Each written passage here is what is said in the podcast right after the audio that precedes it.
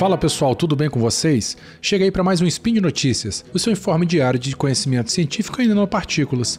Eu sou o Werther Kroling, de Vila Velha no Espírito Santo, e hoje, quinta-feira, 30 de janeiro, o que aconteceria se todos os insetos do planeta Terra desaparecessem, hein? Gira a vinheta aí, editor. Speed Notícias.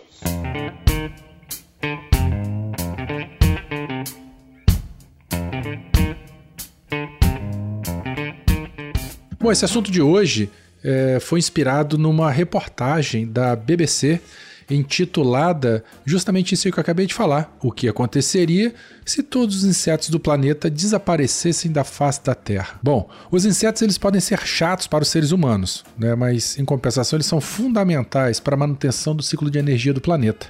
Menos os mosquitos e pernilongos, esses aí vocês podem matar sem dó. Brincadeiras à parte os insetos eles têm grande importância na produção de alimentos e na preservação dos ecossistemas. Porém, a gente já sabe que muitas espécies estão desaparecendo por conta, né, principalmente de dois motivos: destruição dos hábitats em que eles moram, sobrevivem, né, e pelo uso indiscriminado de pesticidas e outros componentes químicos. O mesmo pesticida aplicado na lavoura que mata as pragas, que na maioria das vezes são insetos também, eles também podem matar as abelhas, por exemplo, que são excelentes organismos que promovem a polinização das plantas. Podem matar besouros, né? os besouros eles têm um papel fundamental na manutenção do ciclo de energia, porque muitas espécies são fragmentadores da matéria orgânica. O que, que, é isso? Né? A folhinha caiu lá no chão, ele vai comer a folha, vai fragmentar a, a matéria orgânica da folha em partículas menores. Ele vai fazer o cocôzinho daquilo, né? Essas partículas menores podem ser mais facilmente atacadas pelos fungos e bactérias.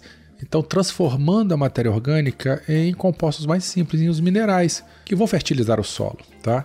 Então, eles atuam como papel, espécies é, chaves ou muito importantes na ciclagem de nutrientes. Além disso, tem uma outra coisa muito interessante que os insetos fazem, aí eu vou falar de formigas e cupins, que é a bioturbação. O que, que é isso? Né? O formigueiro ele cresce para dentro da terra. O cupinzeiro ele né, cresce para o alto, mas tem uma grande parte que fica dentro da terra também. E esses insetos eles removem a terra. Eles pegam a terra lá do fundo e jogam para a superfície. Então eles promovem cavidades, eles formam canais por onde percorre oxigênio, tem troca gasosa, se chove, a água entra por esses canais.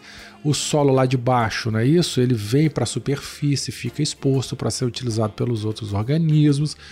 Isso é o que a gente chama de bioturbação. Tem outros bichos que também fazem isso. Um tatu, por exemplo, quando ele cava a toca dele, ele está fazendo exatamente a mesma coisa. Está removendo terra do fundo e trazendo para a superfície, criando canais que favorecem a troca gasosa e a, né, a, a percolação da água. Enfim, então, bioturbação também é uma, é uma coisa muito interessante que os insetos podem promover. Bom, e aí a reportagem ela é bastante interessante, de uma maneira bastante didática. Ela vai falando de uma série de benefícios, né, de, de, de é, serviços ambientais, serviços ecossistêmicos que os insetos podem promover não tem o besouro rola bosta? Todo mundo já deve ter ouvido falar, né? Que ele dá muito impasso, que ele faz uma pelota de cocôzinho, ele vai, ele bota a bunda para cima e vai é, plantando uma bananeira, rodando aquela pelotinha de cocô.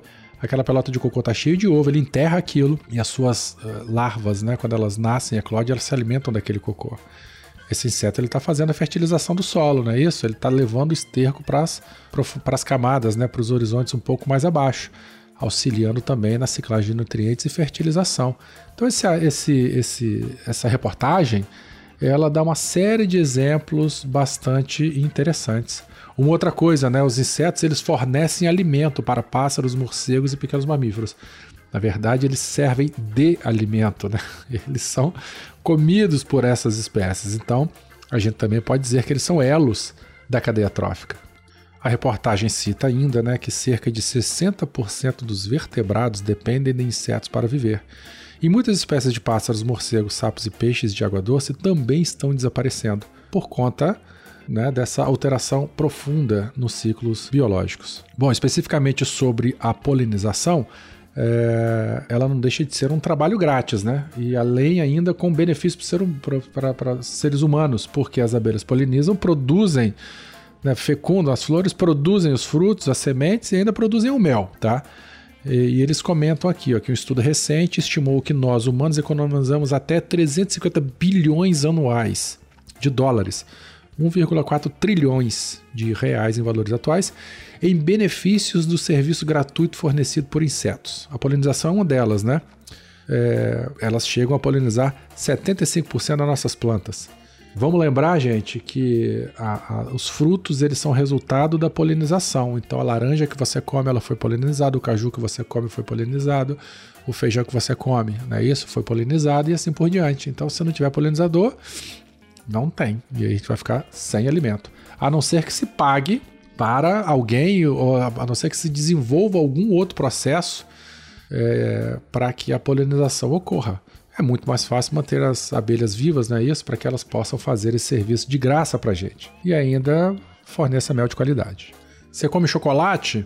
Então, estima-se que haja 17 polinizadores diferentes envolvidos no processo da produção de chocolates, é, ou seja, na polinização das plantações de cacau, dos quais cerca de 15 são minúsculos mordedores que todo mundo odeia. Hum, aí eu falando deles lá do começo. Mas, enfim, a gente sabe que em muitos países o número de espécies de polinizadores está diminuindo, como as abelhas, e esse declínio é muito preocupante. E aí aparecem algumas estatísticas, não é isso? É, o peso global dos insetos existentes é 17 vezes o peso dos seres humanos.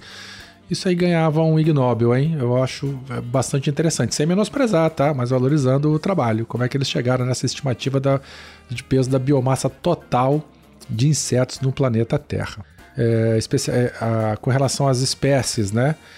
Existem estimativas que variam de 2 milhões a 30 milhões. É bela estimativa, hein? Muito certeza. Com a margem de erro menor do que a do Ibope. ai, ai.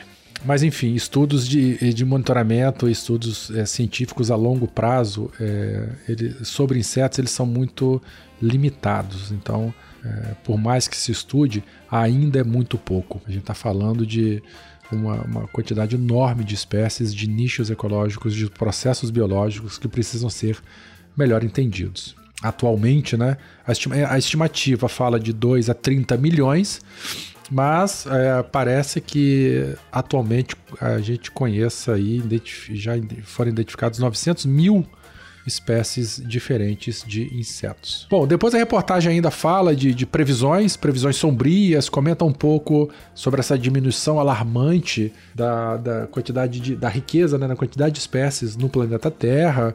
Fala novamente da perda de hábitat, é, fala, a gente fala um pouco das baratas e dos insetos praga, que estes aí não estão sofrendo problemas. Tá? Eles aí continuam firme e forte.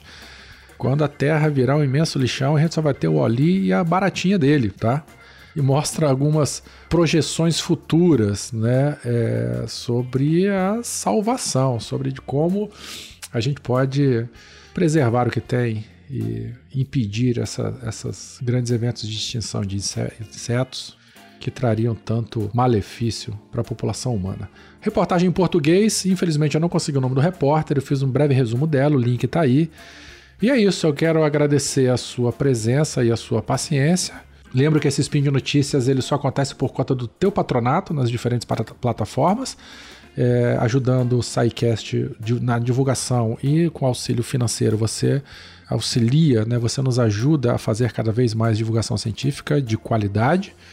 E é isso. Um beijo para você e até o próximo Spin de Notícias. Fui!